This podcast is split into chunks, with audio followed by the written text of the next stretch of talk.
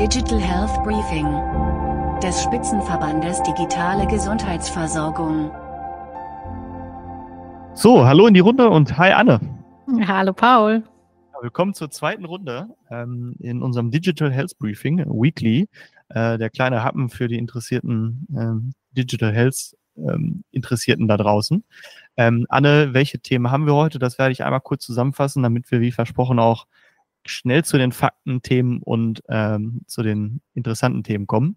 Also um was geht es heute? Ein großer Teil wird heute, ein relativ großer Teil wird um das Thema digitale Pflege gehen. Da gibt es einen Pflegereport, auf den werden wir ein bisschen eingehen und ein Event dazu, was wir letzte Woche hatten, eine ganz spannende Umfrage mit einigen Erkenntnissen zu den Themen, die wir auch äh, im Verband an vielen Stellen beackern. Wer ist da involviert? Was sind so ein bisschen die Learnings daraus? Dann haben wir gesagt, werden wir einmal noch das Thema Giga Report auf Englisch aufgreifen. Also auch da gibt's äh, neue Erkenntnisse, beziehungsweise äh, Sprache. Warum ist das so wichtig, auf Englisch da nochmal drüber zu sprechen? Auch verbunden mit einem Event. Und zum Schluss kommen wir nochmal auf das Thema Spezifikation für EPA, also EPA und Interop Interoperabilität. Auch ein Fokusthema bei uns in den Arbeitskreisen. Da gibt's äh, spannende Erkenntnisse und dann noch ein paar Terminhinweise zum Schluss, was diese nächste Woche so anliegt, für alle, die da im, in den Themen etwas spezialisiert interessiert sind sozusagen. Aber steigen wir doch ganz am Anfang an. Das Thema äh, DIPA, äh, digitale Pflege und der Report dazu. Jetzt muss ich mal selber kurz einmal auf meine Notizen gucken. Also der Deep Dive zum Pflegereport. Äh, wer war involviert? Was sind so ein bisschen unsere Key Messages? Und dann wirst du das ein bisschen mit, mit Zahlen, Daten, Fakten nochmal unterfüttern, weil das ist ja in der, in der Kommunikation mit das Interessanteste. Es gab eine Umfrage zusammen mit Cyway unter 2500 Pflegebedürftigen und deren Angehörigen von uns als Verband. Und es ging darum, oder es waren so ein bisschen die Erkenntnis, dass gerade die Beurteilung, also jeder, der mit Pflege schon mal zu tun hat involviert war, also jemanden zu pflegen im Bereich der Familie, in dem Setup, schon eine riesen Herausforderung, aber die Bürokratie da drum, die macht das Ganze nochmal ein ordentliche, ordentliches Stück komplexer. So, und was der Pflegereport High Level so ein bisschen äh, ausgespuckt hat an der Stelle, dass die Beurteilung durch die medizinischen Dienste und auch die Einordnung durch die Krankenkassen relativ intransparent und auch nicht nachvollziehbar sind. Und dass gerade diese mangelnde Transparenz sehr viel Stress bei äh, den Pflegenden und äh, Gepflegten verursachen. Also das ist so die eine äh, Sache. Und dass es viele Chancen gibt oder Betroffene und Gepflegte auch Chancen sehen durch digitale Lösungen, gerade in den Austausch mit den Krankenkassen und aber auch die Pflege im eigenen Hause zu verbessern. Da gibt es natürlich viele Folgethemen, demografischer Wandel, da werden wir auch noch ein bisschen drüber reden. Aber habe ich das so high-level richtig zusammengefasst und was sind so ein bisschen die Eckdaten dazu? Ja, Paul, du hast es wunderbar zusammengefasst. Ähm, wir haben äh, diese repräsentative Umfrage durchgeführt ähm, und es ist wirklich ähm, ja sehr, sehr klar äh, rausgekommen, dass äh, diese Pflegesituation selber natürlich sehr belastend ist, aber eben auch das Ganze drumherum. Das heißt, wir sprechen da übrigens von der Pflegereise, was ich total spannend finde, weil im äh, Bereich der Erkrankungen gibt es ja dieses Wort Patient Journey und äh, wir mussten tatsächlich so ein bisschen ähm, rumschauen, weil ähm, diese Frage, welche Schritte muss eigentlich ein Pflegebedürftiger und seine Angehörigen durchlaufen, um dann eben auch ähm, ähm, ja, Pflege erhalten zu können in Deutschland, dafür gab es eigentlich gar nicht so einen richtigen Begriff. Und das zeigt schon, dass da aus unserer Sicht einfach zu wenig der Fokus drauf ähm, gelegt wird. Wir haben es jetzt mal Pflegereise genannt. Das heißt also die Antragstellung, die Beurteilung des medizinischen Dienstes, ähm, aber auch der, ja, der ganze Austausch der Dokumente mit den Krankenkassen. Und da gibt es einfach unglaublich viel Potenzial, das zu verbessern. Und ähm, und du hast es schon angesprochen, ähm, wir steuern da ja auch äh, bekannt sozusagen auf ein riesiges äh, Problem. Nicht nur die Anzahl der Pflegebedürftigen steigt, sondern eben auch die Familien, die damit ähm, das zu tun haben als Angehörige. Und es gibt ähm, Hochrechnungen, die sagen, dass wir wirklich in einigen Jahrzehnten sieben Millionen Pflegebedürftige haben. Fast äh, jede Familie in Deutschland wird eigentlich äh, jemanden haben. Ähm, und wir müssen da dringend mit neuen Lösungen rangehen. Ja, du sagtest eine Sache, ähm, die du mir vorab so ein bisschen rübergeworfen hast, dass auch das Problem ist, dass dadurch ja durch die steigende Zahl der zu Pflegenden, steigende Zahl der Beurteilung. Also ich kenne es ja aus meinem beruflichen Umfeld als Mediziner. Es geht ja nicht immer nur bei Digitalisierung um die digitale Lösung zwischen Arzt und Patienten, sondern die Bürokratie für alle Beteiligten im System im Hintergrund. Das ist ja das, was Zeit raubt, äh, Energie kostet, äh, was Zeit auch wegnimmt, um sich um die wichtigen Themen zu kümmern. Das heißt, gerade ist es so, dass viele der Anträge durch Pflegepersonal ja auch bearbeitet wird. Also wir nehmen uns Ressourcen sozusagen weg, die durch Automatisierung und Digitalisierung an den Stellen vielleicht besser eingesetzt werden können. Oder habe ich das richtig verstanden? Ja, da sprichst du was total Wichtiges an, weil der medizinische Dienst ist heute schon überlastet. Ähm, also zum Teil warten die Pflegebedürftigen und ihre Angehörigen sehr, sehr lange auf den Termin und auch die, äh, die Beurteilung.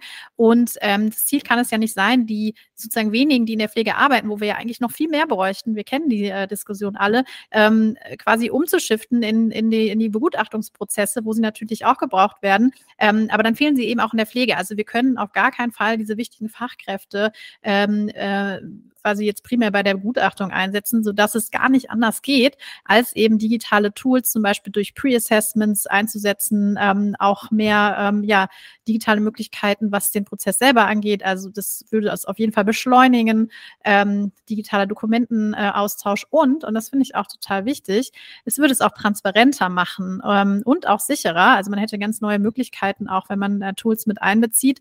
Ähm, und ja, würde damit ähm, auch den Stress wahrscheinlich bei den Familien reduzieren. Ja, ich glaube, wichtig ist an der Stelle, dass über diese Themen auch gut gesprochen wird, kommuniziert wird. Ne? Also du und die Minia Ettrich, das ist ja die Leiterin Arbeitskreis DIPA, also digitale Pflegeanwendung und digitale Pflege bei uns. Ne? Im Hauptberuf ist sie bei äh, Lindera, also auch ein spannendes Unternehmen, was sich schon lange mit dem Thema Pflege beschäftigt. Ähm, ihr seid da unterwegs gewesen, was Report angeht, aber habt dazu auch ein LinkedIn Live-Event letzte Woche äh, gemacht. Also was waren da so ein bisschen die Learnings und ähm, was haben wir da gelernt? Also ihr wart da involviert in dem Live-Event, kann ich ja auch schon noch sagen. Da ist ja der Markus Müller noch involviert gewesen, selber Vorstand bei uns im Verband, äh, CEO von NuiCare und die Julia Backhaus, die auch im Arbeitskreis digitale Pflege und DIPA äh, unterwegs ist, selber Gründerin von Ekaria. Also was war da so ein bisschen euer, eure Takeaways? Genau, und vielleicht noch ergänzend äh, Diana, die äh, das auch als, als Projektleiterin begleitet hat. Ähm, ja, das war total spannend, weil wir haben unser erstes LinkedIn ähm, Live-Event gemacht und haben das einfach mal verprobt, äh, wie das so und ähm, waren sehr zufrieden mit der Resonanz. Also wir hatten fast 100 Leute äh, im Termin. Zwischendurch sah es so aus, als wären nur fünf da. Das war aber ein technischer Fehler, ähm, glücklicherweise. Und wir haben danach auch noch sehr viel ähm, Zuspruch ähm, bekommen, äh, Views. Ihr könnt euch übrigens die Aufzeichnung auch der, äh, des Live-Events anschauen. Und ähm, ja, das Thema ist präsent, nimmt jetzt weiter Fahrt auf ähm, und wird ähm, mit zum Beispiel auch das mit dem Kompetenzzentrum für Digitalisierung der Pflege, was ja gegründet wurde, wo man noch nicht viel von gehört hat, muss man sagen, ja. Ähm, da werden wir natürlich jetzt auch mit verschiedenen Stakeholdern sprechen und schauen, wie wir das in, ja, diese Umfrageergebnisse auch nutzen können, um was zu bewegen.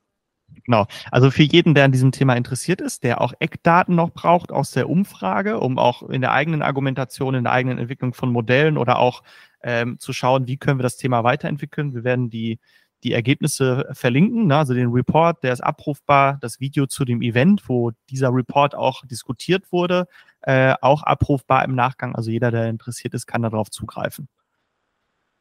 Genau. Ja, würde ich sagen. Damit das Thema sozusagen abgehakt, wo wir bei LinkedIn Live-Events sind. Ne, wir bleiben da auch dran, weil wir eben da so ein gutes Feedback haben, zu sagen, okay, auf welcher Ebene können wir das diskutieren. Wir haben ein Folgethema und da geht es um das Thema Diga Report auf Englisch. Diga Report haben wir letzte Woche schon vorgestellt, also unsere Erkenntnisse und Erfahrungen und auch die Umfrage zu dem Thema drei Jahre Diga, äh, was ist bisher passiert, was können wir ableiten. Jetzt das Ganze nochmal auf Englisch. Diana, du hast es gerade erwähnt, Diana Meskendal, Referentin der Geschäftsführung bei uns im Verband, ähm, auch sehr stark involviert, was diese Studies angeht, um das nochmal weiter auszubreiten. Und der Tobias äh, Bachmann, der leitet ja den Austausch unter DIGA-Herstellern, ist sonst im, äh, äh, im sonstigen äh, Berufsleben Head of Market Access bei Selfie, kann da auch also viel aus Erfahrung sprechen. Und die beiden haben sich an unseren DIGA-Report nochmal gesetzt, das ganze Thema auf Englisch aufbereitet. Und da wird es am 30. Januar um 12 Uhr ein LinkedIn-Lunch-Event geben. So viel zum Thema Event. Was ist das Wichtige? Warum das Thema jetzt nochmal auf Englisch angehen? Genau, also auch der, das Event wird natürlich auf Englisch sein, ähm, weil digitale Therapien ähm, unweigerlich äh, europäisch werden. Also da sind wir sind da auf dem Weg, der ist nicht mehr umkehrbar und der ist genau richtig, denn ähm, ihr wisst ja alle, Frankreich hat einen Liga-Weg ähm, auch eingeführt, also auch für digitale Therapien ein paar Stellschrauben anders äh, gedreht, aber äh, im Grunde genommen ist es so, dass ich jetzt meine ähm, Anwendung, die ich in Deutschland auf dem Markt habe, eben auch in Frankreich zulassen kann. Wir sind dabei noch gerade so die ersten Learnings ähm, äh, zu gewinnen, weil die Frage ist natürlich, kann ich zum Beispiel meine Studie Studie, die ich in Deutschland durchgeführt habe, in Frankreich anwenden. Und das muss natürlich das übergeordnete Ziel sein, dass ich dann ähm, ja ähm, also einen, einen, Zugang habe, wenn ich schon eine Studie habe, äh, wenn ich nachweisen kann, äh, dass diese Versorgungskontexte eben ähnlich sind. Was ich super spannend noch finde, wurde vielleicht auch äh, von einigen gesehen, ähm, ist das Thema Telemonitoring. Da war Frankreich uns ja so ein bisschen voraus. Die haben das schon seit ein paar Jahren, ähm, haben auch den äh, ihren Liga-Track sozusagen direkt mit Telemonitoring bestückt. Da kann man eben sich auch da zulassen mit diesen Anwendungen. Und wir kriegen das jetzt auch in Deutschland. Und wir kriegen auch im Verband die ersten Anfragen aus Frankreich äh, von Telemonitoring-Unternehmen. Und ähm, das wird super spannend, weil ein europäischer Binnenmarkt äh, entsteht für Ligas, ähm, für Telemonitoring. Ähm, genau. Und darüber hinaus, und ähm, da sind wir auch aktiv als Verband, ähm, gibt es natürlich die Bestrebung, auch europaweit einen äh, harmonisierten Zulassungspfad ähm, für digitale Therapien zu schaffen. Äh, da gibt es eine Taskforce, ähm, können wir uns auch, können wir, können wir euch auch up to date halten. Und ja, wir haben inzwischen auch super Partnerships mit anderen Verbänden in Europa. Und deswegen ist es super wichtig, dass wir eben auch auf Englisch immer kommunizieren, wenn es hier Neuerungen ähm, im deutschen Markt gibt. Genau, also gar nicht so einfach, weil ich meine, der deutsche Gesundheitsmarkt in sich schon komplex, viel zu tun an dieser Stelle, aber äh, das nicht aus dem Blick zu verlieren, was im Ausland passiert. Ne? Auch sich gegenseitig zu befruchten, Learnings, die andere vielleicht an anderer Stelle sammeln, vielleicht auch aufzunehmen. Und das sehen wir ja auch, dass da auch die Bereitschaft ist, international zu schauen, ne? auch an anderen Stellen über den Tellerrand zu gucken. Da bleiben wir im Loop sozusagen. Ähm, du hast es gerade gesagt, Telemonitoring sind wir ja gerade auch ein bisschen dran, haben wir den Arbeitskreis Telemedizin, kommen wir auch gleich nochmal ganz kurz zu. Ähm, da entwickeln sich spannende Sachen und das ist, glaube ich, was, was wir allen Leuten auch nochmal so klar mitgeben müssen. Unsere Verbandsarbeit ist sehr, sehr vielschichtig aufgestellt und es ändern sich viele Sachen. Das heißt, wir haben Arbeitskreise, die schon lange bestehen, die äh, sich äh, weiterentwickeln. Wir sind aber auch immer in der Lage, bei uns uns zu adaptieren und neu aufzustellen und auch Leute im Verband untereinander zu connecten, die zu bestimmten Themen vielleicht an der gleichen Sache arbeiten. Und ein Thema, und da kommen wir jetzt als drittes äh, nochmal zu, das ist ja das Thema EPA, ja, und auch das Thema Interop, Interoperabilität. Also die EPA, elektronische Patientenakte, gerade ein großes Thema, auch in der Presse, auch für Ärzte, war ja Start jetzt zu Anfang Januar. Aber da gibt es natürlich viele Folgethemen, an denen wir gerade so dran sind und an denen wir arbeiten. Und was ist da so die News, die wir aktuell zum Thema EPA und die Erkenntnis, die wir haben? Wir hatten ja früher schon die lange Diskussion um Opt-in, Opt-out. Da bin ich als Mediziner sehr froh, dass es eine Opt-out Lösung ist, geworden ist. Also das ist zukunftsfähig, äh, weil auch wenn Patienten es gerne wollen würden, ein Opt-in-Verfahren zu durchlaufen. Und ich bin selber schon lange Nutzer einer elektronischen Patientenakte. Also die Hürden, die man über sich ergehen lassen muss, um etwas zu nutzen, die sind immens. Das ist, wie gesagt, schon lange diskutiert und äh, fertig diskutiert. Aber was sind unseren, unsere Neuigkeiten oder unsere, unser Verständnis für das Thema EPA Interop? Ja, ähm, genau. Die EPA wird ja ähm, so in der Form, wie sie jetzt im Digitalgesetz angedacht ist, ähm, 2025 äh, starten in den äh, ganzen Ausgestaltungen. Und die nennt sich jetzt EPA für alle, also hat auch einen, einen neuen Namen mit so einem äh, Zusatz. Ähm, und ähm, ja, die Spezifikationen für diese EPA, für alle, so nenne ich sie jetzt mal, ähm, die wurden äh, Mitte Dezember, tatsächlich am 15.12., einen Tag nachdem das Gesetz verabschiedet wurde, veröffentlicht. Also da war man ähm, ganz schnell, da äh, gab es jetzt eine Kommentierungsphase. Und was sehr spannend ist, ähm, du hast es auch schon ein bisschen angedeutet, äh, war, dass das vorherige EPA-Konzept eigentlich ähm, sozusagen aktiv musste der Patient sagen, ähm, lieber Arzt, stell doch mal bitte meine Dokumente ein. Und jetzt kehren wir es um und sagen, ähm, gewisse Dokumentenkategorien, die müssen in die EPA eingestellt werden. Das sind zum Beispiel Medikationslisten, das ist der Krankenhausentlassbrief, das sind aber auch zum Beispiel Laborbefunde, auch ähm, super spannendes Thema, was wir im, im Verband beleuchten. Und ähm, genau, das gucken wir uns gerade an, weil damit stehen natürlich viele Fragen im Zusammenhang, äh, wer stellt was an welcher Stelle ein, wie können wir die Daten interoperabel halten, denn unser großes Ziel ist natürlich, dass so eine EPA jetzt nicht voller PDFs ist, wo man ähm, nachher äh, eben auch schwer ja mit den Daten arbeiten kann, ähm, sondern dass wir ja interoperable Datenformate da haben. Ja, und da kann ich mal nicht als Arzt, sondern als Patient aus der Brille so ein bisschen sprechen. Ähm, wenn ich in Institutionen unterwegs bin und jedes Mal bitten muss, dass jedes Ergebnis ja, äh, eingetragen wird, das ist ein, das wird ein löchriger Käse. Und da die Situation zu haben, dass Strukturen sich darauf einstellen müssen, dass es eingestellt wird, spannend, wie du schon beschrieben hast, die nächsten zwei Jahre werden extrem interessant. Da müssen wir jetzt viel Arbeit und äh, Grips reinstecken, um das halt sinnvoll auch äh, zu gestalten. Aber dann bin ich optimistisch, dass wir das auch hinbekommen. Absolut.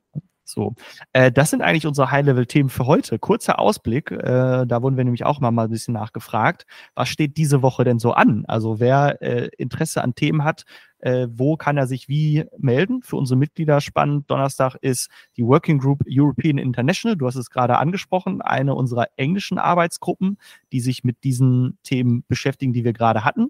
Es gibt offen für alle, also nicht nur unsere äh, lieben Mitglieder, sondern für alle spannend die Gematik-Sprechstunde, die auch am Donnerstag stattfindet, dem 18. Ersten Mal wieder. Da war ich in der vorletzten Runde drin. Sehr cooles Format, Diga-Hersteller in dem direkten Austausch mit Mitarbeitern der Gematik und wo verschiedene Spezifikationen besprochen, diskutiert äh, werden, sehr offen und Fragen gestellt werden können. Also für alle, die in dem Bereich Diga unterwegs bin, den kann ich es nur an, ans Herz legen. Also da macht die Gematik wirklich einen guten Job. Freitag, 19. Ärzte, haben wir das Thema äh, Auskommunikation, Healthcare Professionals und Patienten. Also wie gehen wir mit Patienten, mit Ärzten um? Welche Informationen brauchen die? Versuchen da auch immer rauszufinden, was ist das Thema. Und Montag natürlich eines der spannendsten Themen für uns beide, weil wir da die aktuellen Arbeitskreisleiter sind, AK Telemedizin. Wir haben es schon angesprochen. Da werden der Manuel Grahammer und der Tim Schneider äh, die Führung auch in Zukunft übernehmen. Lange schon dabei, äh, vom Hintergrund ja auch sehr spannend, was die beiden schon lange machen, an Input liefern. Und da sind wir gerade in der Planung für das kommende Jahr. Du hast es angedeutet, das Thema Telemonitoring. Telemedizin ist ja nicht nur die Beratung durch den Arzt per Videocall, was viele immer so ein bisschen denken, sondern da geht es ja eben um diese Nebenaspekte. Äh, Tele ist für uns äh, zwei voneinander entfernte Personen über verschiedene Parameter zu verknüpfen und das ist synchron und asynchron. Also auch da viel im Aufbau. Das ist Montag der Termin für unsere Mitglieder, der Arbeitskreis, also nur als kleiner Reminder. Das ist der Ausblick äh, in die Woche, der Rückblick in die letzte Woche, die Themen, die uns gerade so ein bisschen äh, beschäftigen, an denen wir dran sind. Äh, wenn ihr da draußen Informationen braucht, Fragen habt, jederzeit melden. Die Kontaktkanäle werde ich auch in den Show Notes verlinken, über die ihr uns erwischt. Äh, seid so nett, abonniert das Ding, wenn es euch interessiert, bleibt auf dem Laufenden und dann sage ich dir an dieser Stelle, Anne, lieben Dank für diese Runde und das letzte Wort geht wie immer an dich. Ja, danke Paul und danke fürs Zuhören. Ciao, ciao.